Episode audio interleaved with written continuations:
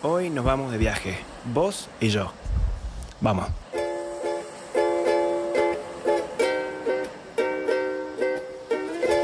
¿Qué onda gente? ¿Qué onda mundo? Bienvenido una vez más eh, a un tercer episodio.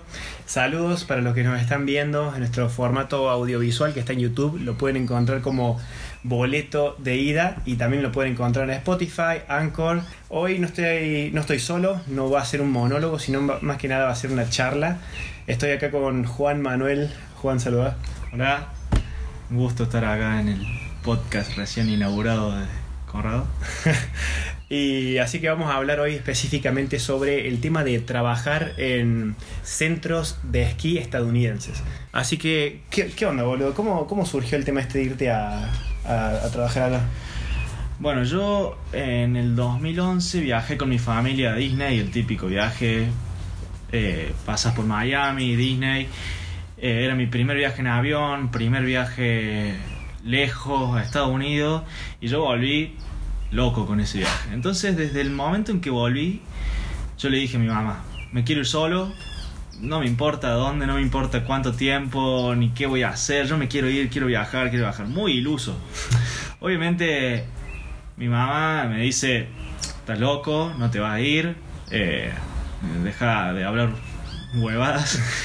Eh, y entonces me dice, bueno, después de convencerla, de intentar durante mucho tiempo eh, que me deje viajar, me dice, bueno, yo te dejo viajar, pero tráeme algo concreto, algo que, que yo sepa que, qué es lo que vas a hacer, eh, cómo te vas a mover, algo, algo más o menos seguro. Entonces, bueno, me puse a buscar en internet, había intercambios, pero yo ya había terminado el colegio, entonces los intercambios no, no eran lo mejor. Sí. Eh, y bueno, encontré esto que es Work and Travel. Work and Travel es un programa para viajar, especialmente, o sea, a Estados Unidos, que es una visa que te permite trabajar durante 3, 4 meses más o menos, pero tiene la condición de que tiene que ser, tenés que ser estudiante universitario y tiene que ser durante las vacaciones de la universidad. Entonces vos tenés que, que digamos, tenés que estar estudiando y tenés que demostrar que estás estudiando, entonces tu facultad, la universidad donde estás estudiando, te tiene que certificar que estas son tus fechas, que esto es lo que estás estudiando y que solamente vas a estar viajando durante las vacaciones, no vas a perder tiempo. De esta forma vos le aseguras a Estados Unidos que no te vas a quedar allá. Sí, que no son un típico inmigrante que quiere irse a vivir 30 años. Exactamente. Bueno, ¿qué pasa con esto? La mayoría de los trabajos que te ofrecen en Estados Unidos para esta visa, para este programa, son en centro de esquí. ¿Por qué? Cuando ellos, en en- cuando es su invierno en Estados Unidos, eh, es nuestro verano de todo Sudamérica, digamos. Entonces, hay mucha gente como nosotros eh, que tenemos vacaciones, que tenemos unas vacaciones largas, que se acomodan más o menos al- a la temporada de esquí. Claro, calza, calza justo, digamos. Claro, porque ellos justamente les faltan trabajadores, porque la mayoría de los adolescentes o la gente que podría trabajar de los trabajos que buscan eh, están estudiando, porque las vacaciones de invierno son cortitas. Entonces, eh, la mayoría de los trabajos son en el centro de esquí. No es lo único, vos podés conseguir en un montón de otros lados, pero la mayoría siempre viene en el centro de esquí o lugares turísticos. Entonces, eh, los centros de esquí no es solamente el centro en sí, sino que vos podés trabajar eh, pa- para los hoteles, para lugares de comida, para, eh, para el centro de esquí, para la aerosilla, para el alquiler de equipos y todo eso. ¿Y qué onda? ¿Qué, vos fuiste a, según lo que me habías contado, vos fuiste a dos lugares, a dos parques. ¿Qué, ¿Cuáles eran esos? Yo, yo hice dos veces el viaje. Eh, primero me fui completamente solo porque no logré que nadie me acompañara. Eh, Igual está bueno irse solo allá, ¿eh? Sí, por supuesto. Cuando no, no conseguí acompañamiento dije, chao, me voy solo, después veo. Eh, me fui solo, pero bueno, como iba solo y yo nunca había viajado solo, me aconsejaron desde la agencia que lo que hiciera fuera ir a un centro de esquí que es chiquito y que es bastante, te brinda bastante contención. O digamos. sea, era como un centro de esquí medio pueblo, así, ¿no? Como que era todo se conocía. Claro, en realidad ni siquiera era un pueblo, era un centro de esquí que está en Virginia que se llama Wintergreen. Winterling. Wintergreen. Wintergreen. Resort. Resort. Un invierno verde, digamos. Claro. Es un centro eh, privado muy chiquito que digamos, te contrata el, el mismo centro y te ofrece diferentes trabajos y ellos mismos te brindan el alojamiento. Ah, ¿Era pago el alojamiento? O... Sí, lo tenés que pagar porque no tenés otra opción, digamos, te, te alojas con ellos, pero estaba a buen precio, todo, o sea, ellos te, te ayudaban con todos los trámites que tenés que hacer, te daban alojamiento, te daban el trabajo, entonces estabas como muy contenido. Estaba contenido y era seguro, o sea, era, era muy seguro. no hay nada más seguro que laburar en un centro de esquí yankee, o sea, ¿qué te va a pasar ahí? Claro. Pero bueno, era el centro de esquí nada más, no tenías eh, nada cerca. O sea, si querías ir al súper, ahí tenían un mercadito, pero si querías ir al Walmart, era un día a la semana iba Claro. un colectivo que estaba a una hora de distancia. Claro. El- la ciudad más cerca era Charlottesville, que estaba a una hora de distancia. Charlottesville. Eh, Típico de película de terror yankee. No, estaba muy buena hasta la Universidad de Virginia ahí. Pero digamos que no había nada. Entonces vos, por ejemplo, no- nosotros teníamos eh, departamentos donde nos alojábamos todos los empleados y entre nosotros mismos organizábamos fiestas. eh, era joda, bueno, cualquier día, porque era lo mismo, siempre había que trabajar, así que era lo mismo cualquier día que hubiera joda. Eh, Estamos grabando un podcast. ¿Todo Per- bien? Perdón, gente, fue la interrupción de mi hermano que no sabía.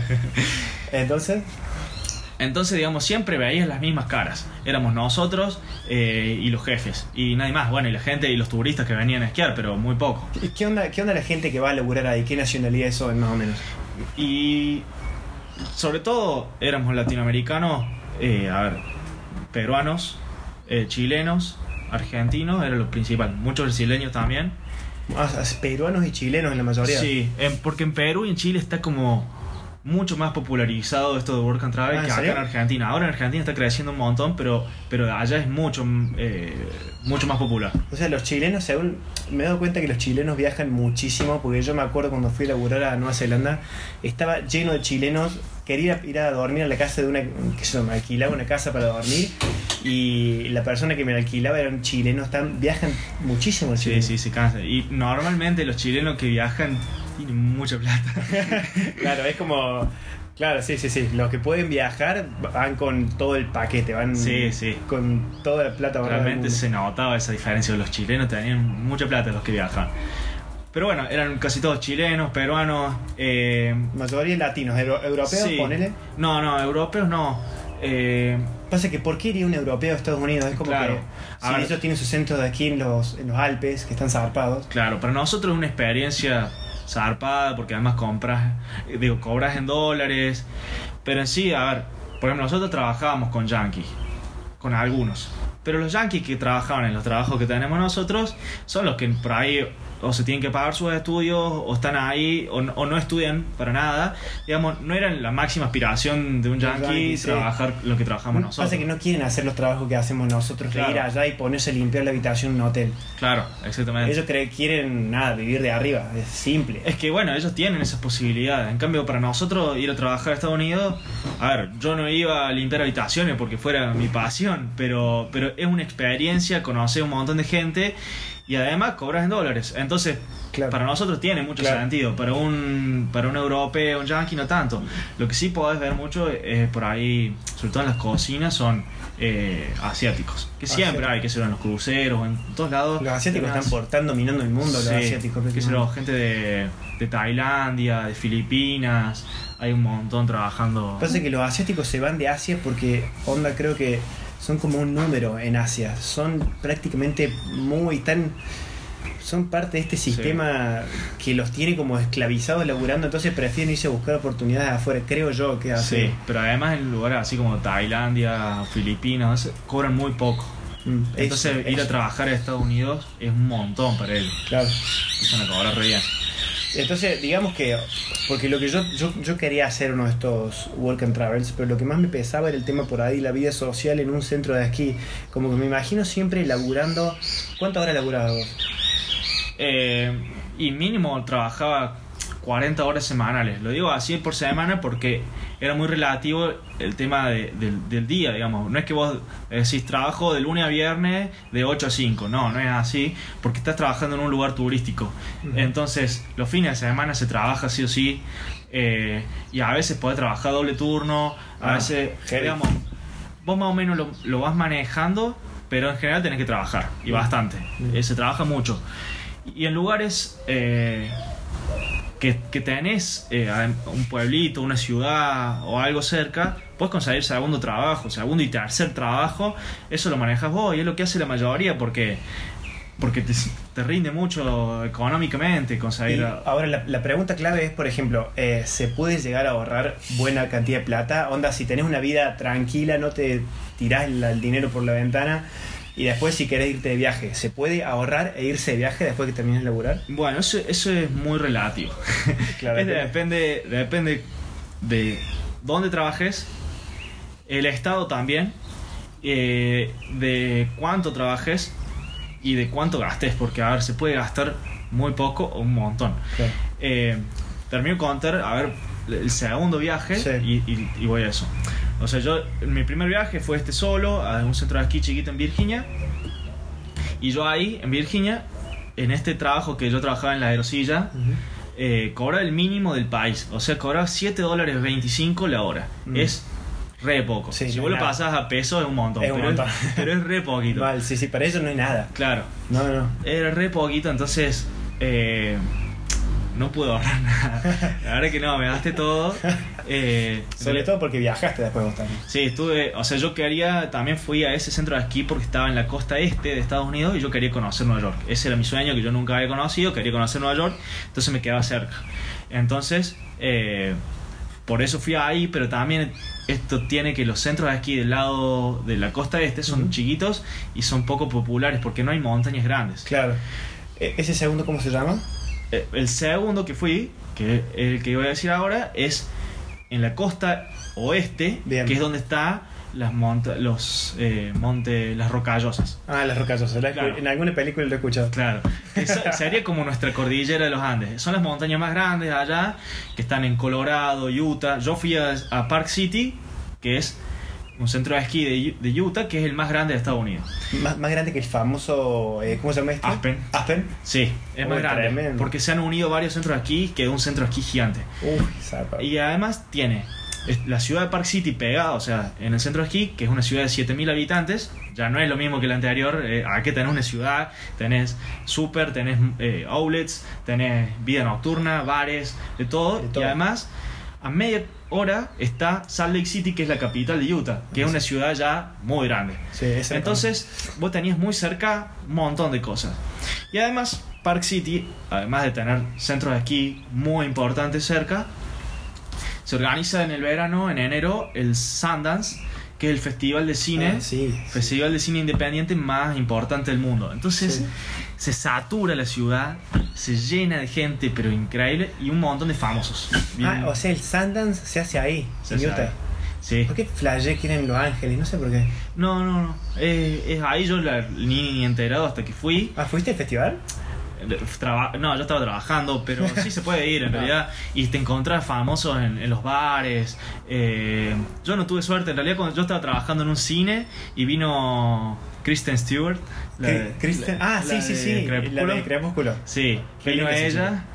Y después te van contando todo el mundo anécdotas porque mi hermano se encontró a. ¿Cómo se llama? El, el, de, el de Zombieland. Eh, es Eh, el- eh, Jesse, Jesse Eisenberg. no, el, el- el más grande, el viejo. El viejo es. Eh, eh, ay, ¿Cómo se llama? De, que es uno que tiene ojitos verdes, que sí, tiene cara de- Tallahassee, me acuerdo el nombre de la película, pero no, no mala. me Eh, ¿Cómo acuerdo. era ese, ese chabón? No, no, bueno, después Sí. ya, ya me acuerdo después. Pero después se encontraron, qué sé yo, a DiCaprio estuvo varias veces. ¿Y lo, lo viste todo eso? No, yo no los vi, eh, porque bueno, eh, tenés que tener suerte. Yo no andaba mucho por la calle, yo, yo limpiaba habitaciones, o trabajaba en el cine, eh, o trabajaba en un sushi también. También se encontraron al- a, ¿cómo se llama? De Wolverine, Al de Hugh Jackman. Hugh Jackman.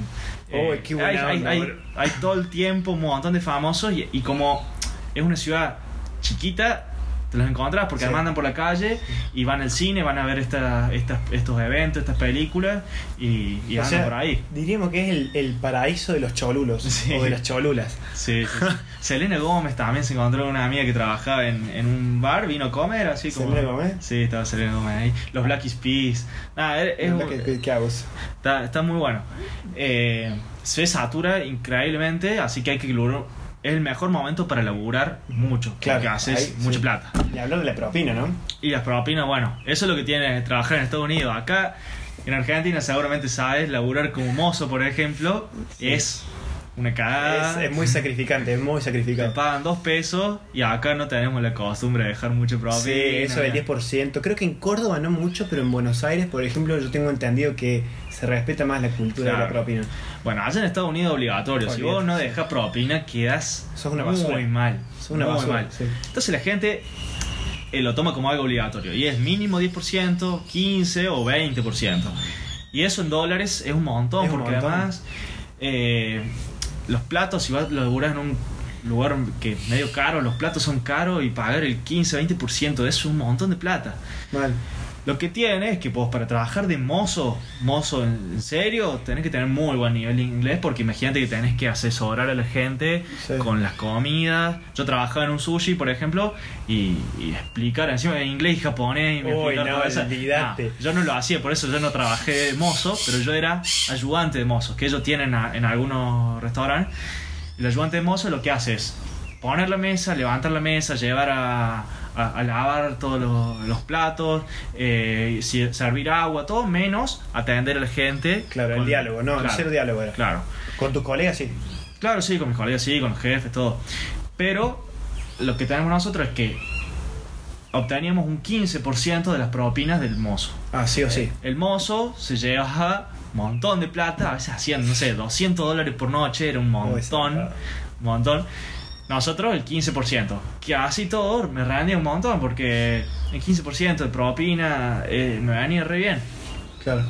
Y entonces por eso te digo que lo que se gana es muy relativo. Yo en el primer trabajo, el primer viaje ganaba 7 dólares 25, que es nada.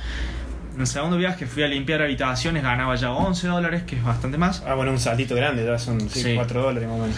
Y después podés conseguir laburos de hasta 13, 14 dólares si tenés suerte. Todo te- depende de tus habilidades y del nivel de inglés. Si vos no sabes nada de inglés, podés ir igual y trabajar.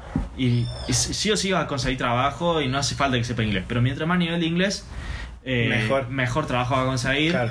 Eh, entonces, bueno, ¿Tú mejor te- va. tenías que usar el español, tu español nativo allá, además de hablar- comunicarte con tus colegas, o era siempre hablar inglés?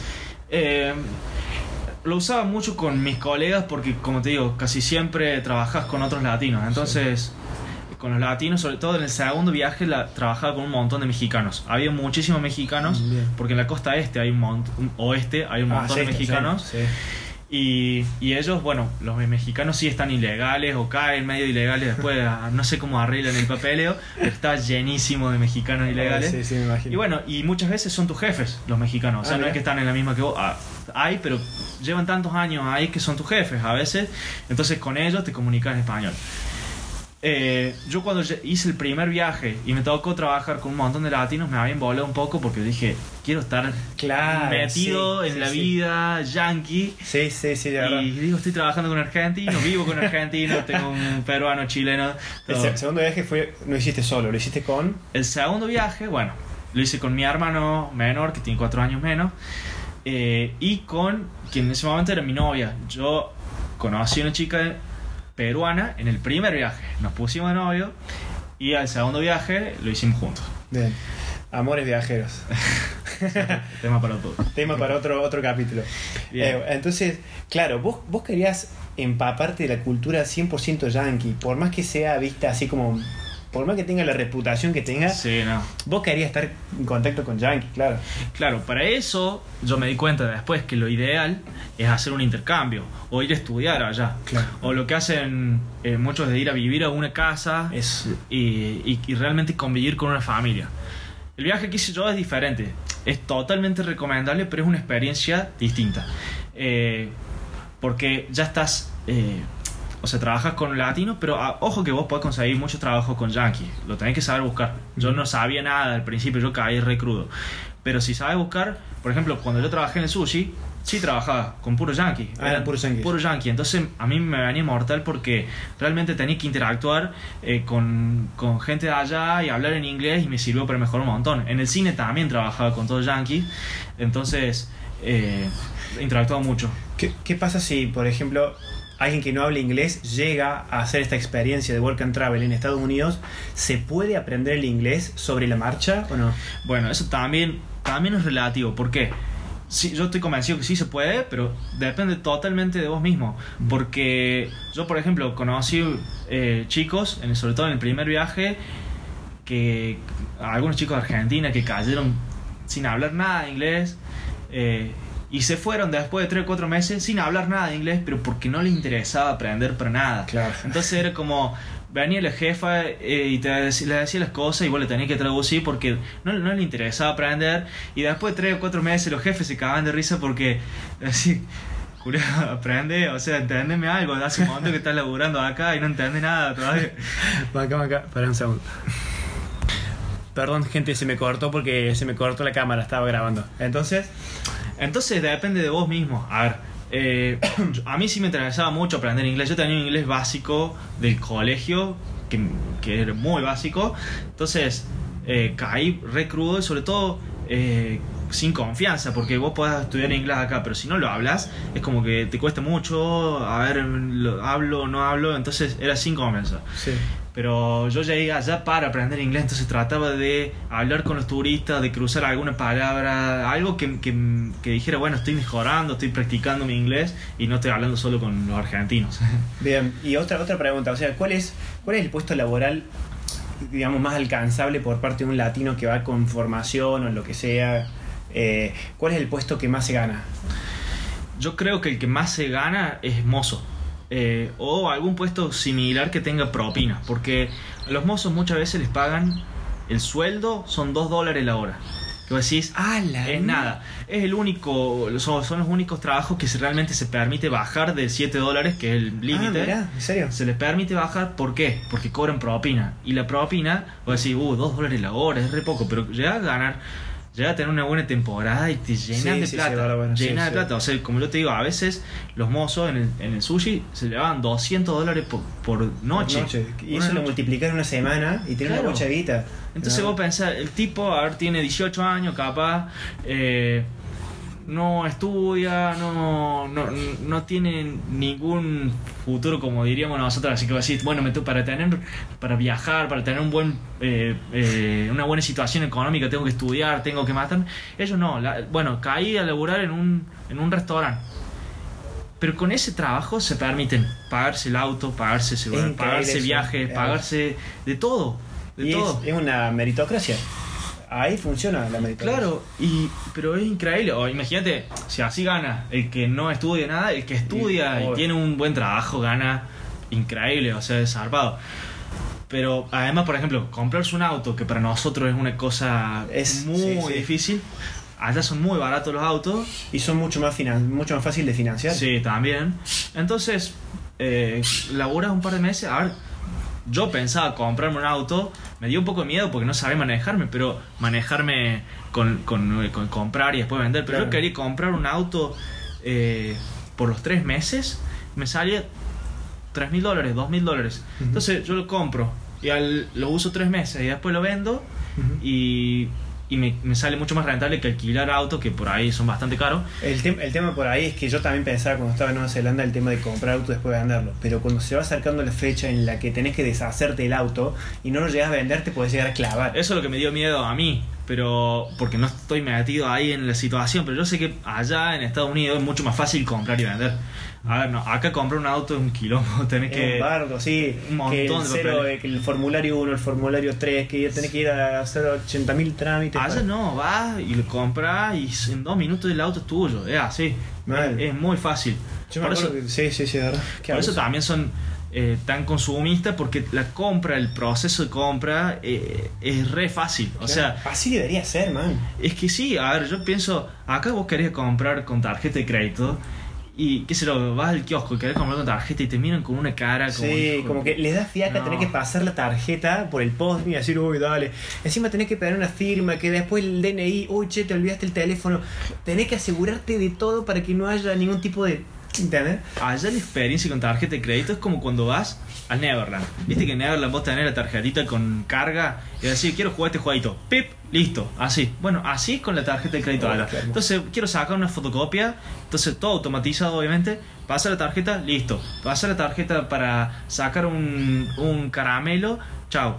Lo que sea lo pagas con tarjeta. Entonces, la gente no tiene efectivo. anda con tarjeta, pa, pa, Aparte pa, más pa. seguro también. Sí, es más, es, es más seguro porque no andas con efectivo. Yo creo que es menos seguro usar la tarjeta así porque no te piden documento, no te piden nada. Claro. Es menos seguro que acá, pero bueno, supongo que ellos no tendrán tantos problemas de fraude sí, como ah, nosotros. No sé, no sé realmente, pero la experiencia es buenísima porque es súper ágil eh, y cómoda. Porque andas con la tarjeta, pa, pa, Sí, pa. aparte no te piden ningún tipo de verificación después como para firmar que te va a llegar este comprobante, que dame esto un remito, nada. Boom, chao, dame este caramelo, boom, se acabó. Quiero comprar un regalo, boom. En un segundo. Y lo mismo pasa con la experiencia en los bancos. Me pasó a mí, yo tenía cuenta en Wells Fargo, que es un banco muy famoso allá.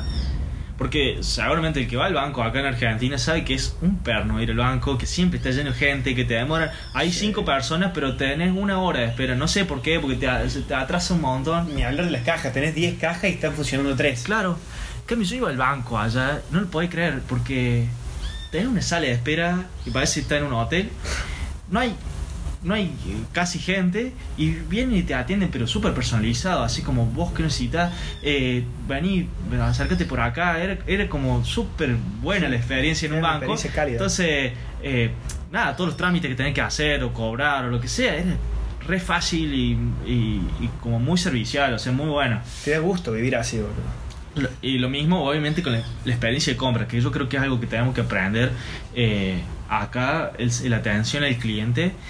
A ver, no quiero generalizar, allá también tienen sus lugares que, que te atenderán mal o que no tienen buen servicio, pero en general en las tiendas es muy buena la atención. Eh, donde que nadie te está jodiendo a ver qué es lo que necesitas, qué es lo que estás buscando. A ver, te saludan, vos entras, te saludan, hola, listo, avísame cualquier cosa, perfecto, y hacé lo que vos quieras. A ver, vos entras, yo por ejemplo me encanta, yo soy músico, toco guitarra, me, iba a las tiendas ahí gigantes, y es como, entra y hacé lo que quieras, agarra la guitarra que vos quieras, vas, la conectas en el amplificador que vos quieras y toca. Y toca tranquilo. A ver, no, no, no lo ponga a los palos porque vas a joder a todo el mundo. sí, sí. Pero probalo, porque, porque vos estás comprando una guitarra que la tenés que probar y sentir y. y- y- Sí, todo tu tiempo. O sea, no, no- claro. Es desesperante estar comprando algo, sea en Argentina, en Europa, donde sea, y tener una persona al lado que te esté diciendo, ahí te gusta, te traigo otra, que necesitas? Uy, bueno, dale, uy, qué bien que suena, uy, lo querés Sí. alto.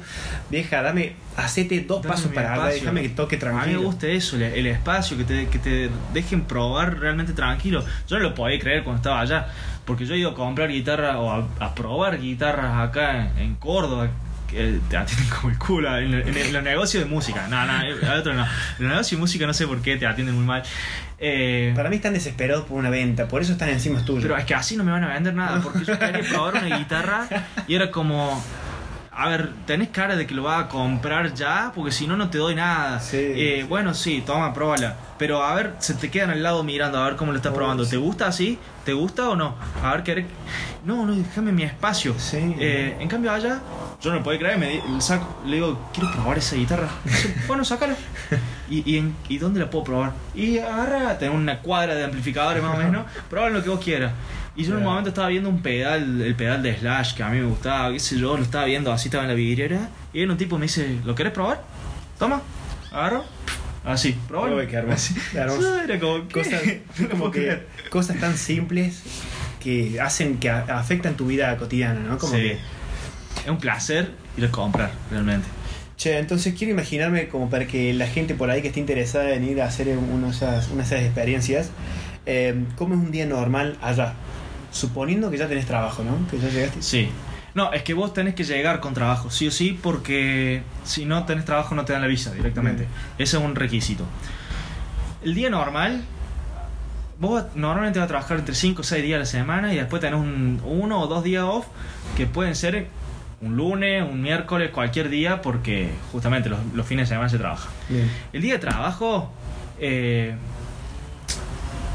normalmente, por ejemplo, en Park City tenés transporte gratis. Tenés todos los colectivos gratis, porque eso es para ayudar justamente al turismo. eh, toda la gente se mueve gratis, incluso los trabajadores.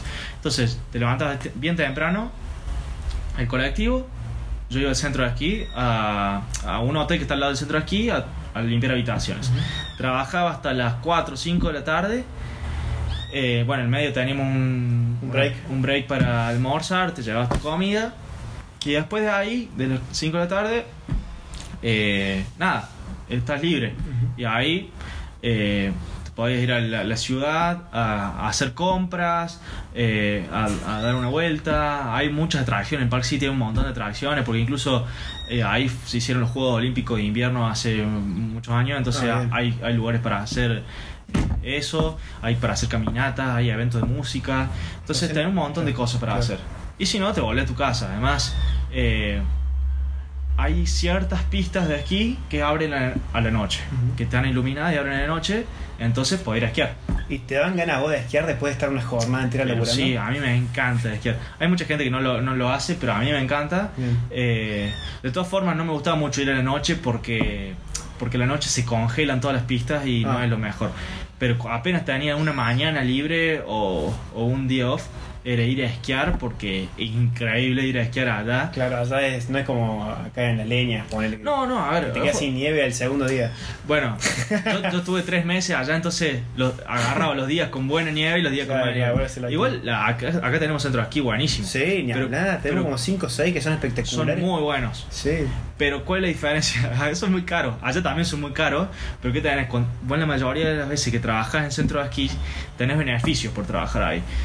Por ejemplo, eh, en el primer viaje me daban alquiler de equipos y pase de esquí, todo gratis. zarpado. Es un ahorro tremendo. Yo eh, esquié los tres meses, todo gratis. En el segundo viaje tenía alquiler gratis por el hotel. Y tenía el pase por temporada con descuento, entonces me salió 300 dólares. Que es bastante plata, pero al mismo tiempo para esquiar toda la temporada es re poco. Sí, sí. Porque además es un pase que te sirve para muchos centros de esquí. Yo lo usé en uno, pero te sirve para muchos centros de esquí de Estados Unidos.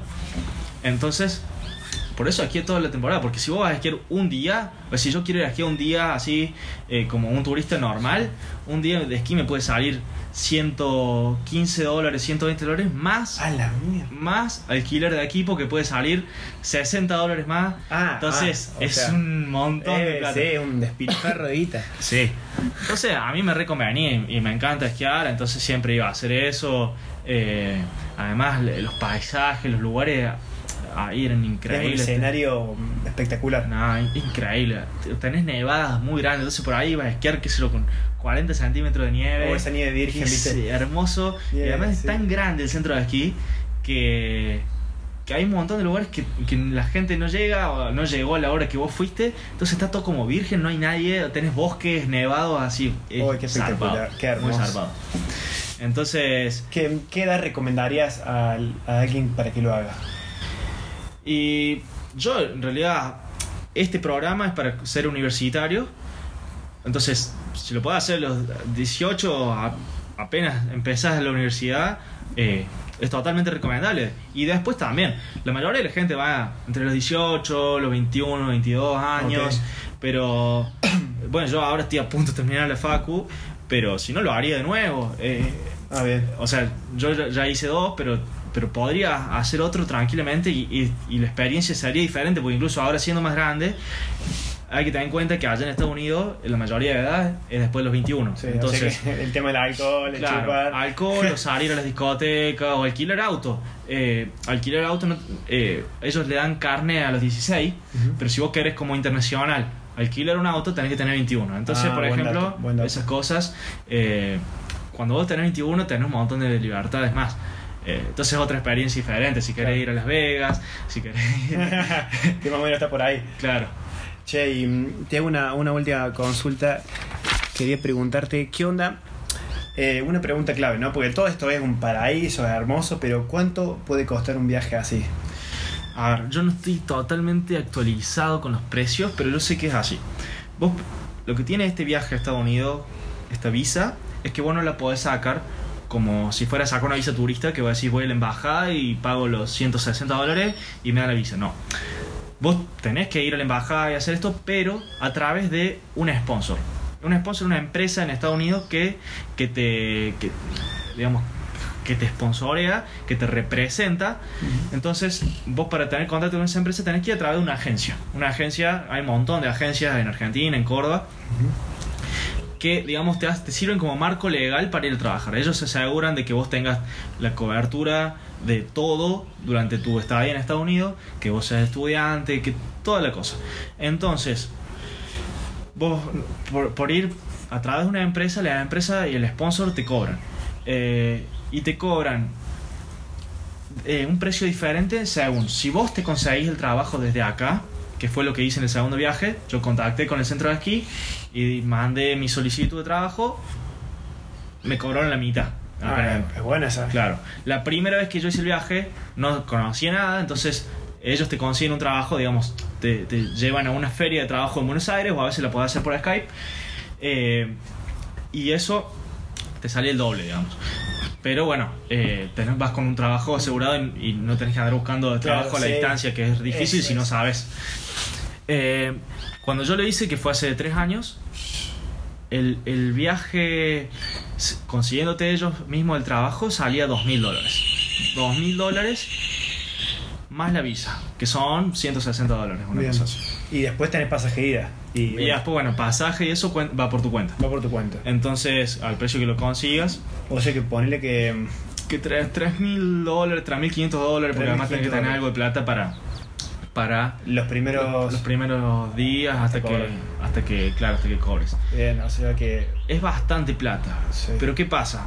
Eh, después allá podés recuperar y ganar o podés perder como en la guerra. Eh, todo depende de, de dónde consigas alojarte, eso sí. Porque, por ejemplo, eso, eso fue un problema que tuvimos en el segundo viaje, que Park City, al ser una ciudad más o menos chica y que recibe tanta gente, no había... eh, era muy difícil conseguir alojamiento. Entonces nosotros caímos allá sin alojamiento y tuvimos que conseguir lo que, lo que pudimos. Y terminamos consiguiendo algo bastante barato para lo que pudimos, que era más o menos 300 dólares al mes. Pero normalmente la gente pagaba 600 dólares por persona Ay, por mes, Ay, que es un montón de plata, ya. muchísima plata. Entonces depende el, el- el alojamiento que consigas, depende del noches, trabajo. tres noches propina. Sí, sí, sí, Con sí. mucha suerte. Eh, y bueno, y después depende eh, también cómo vivas, porque Claro. nosotros íbamos a comprar al súper, a- lo más barato y cocinar, obviamente. Pero hay gente que iba a comer afuera todos los días, obviamente así no, no rinde. Claro, se iban a comer eh, langosta importada de la costa este, todo lo. Claro. Claro. Vos eras fideo y arroz. Sí, sí, era comer, lo mínimo. Eh, por ahí te das algún gusto, más vale. A veces Sí, iba sí. a comer a algún restaurante, a probar, probar comida, pero, chicken fingers. Pero vos estás tres meses trabajando en un lugar y no hay forma que te banques esa vida lujosa. Mal, mal, mal. Pero que yo lo, lo que hacía era ahorrar durante esos tres meses para, para después viajar. Claro. Porque yo, yo quería juntar algo de plata y todo, pero también me interesaba conocer. Bien. Entonces en el primer viaje lo que hice fue conocer Nueva York y Washington, que es lo que estaba ahí cerquita. Bien. Y en el segundo viaje lo que hicimos fue conocer eh, Las Vegas, eh, San Francisco, Los Ángeles, Salt Lake City, fuimos al Gran Cañón, eh, un montón de cosas. Y la el momento en que estás viajando se, se multiplican los gastos porque vos tenés que alquilar eh, auto, hotel, eh, las, las excursiones, La nafta. la nafta, que igual es mucho más barata que acá, pero es plata. La eh, comida, por más que te la pases en McDonald's Claro. o Burger King, Yo es hacía- guita. O sea, tenés Claro. gasto, gasto todo el tiempo. Claro, porque yo iba a, a McDonald's, por ejemplo, que es lo tipo que hace cuando estás viajando en una ciudad porque es rápido todo, Claro. Que va a decir lo más barato, son 3 dólares. Pero 3 dólares es bastante plata si vos lo comparás con a cocinarte lo que compras en un súper. Exacto, exacto. Eh, entonces, bueno, se multiplican bastante más los gastos, eh, pero también lo podés hacer eh, más o menos cara o muy cara, eh, dependiendo O sea que es 100% relativo. es muy, es muy relativo. Si vos realmente querés ir para juntar plata, lo podés hacer tranquilamente. Lleva una inversión al principio que si no tenés vos la plata vas a tener que pedir que te presten. Eh, ¿La recuperaste esa plata en ambas ocasiones? ¿La amortizaste el viaje, digamos? el en la, se- la segunda vez sí.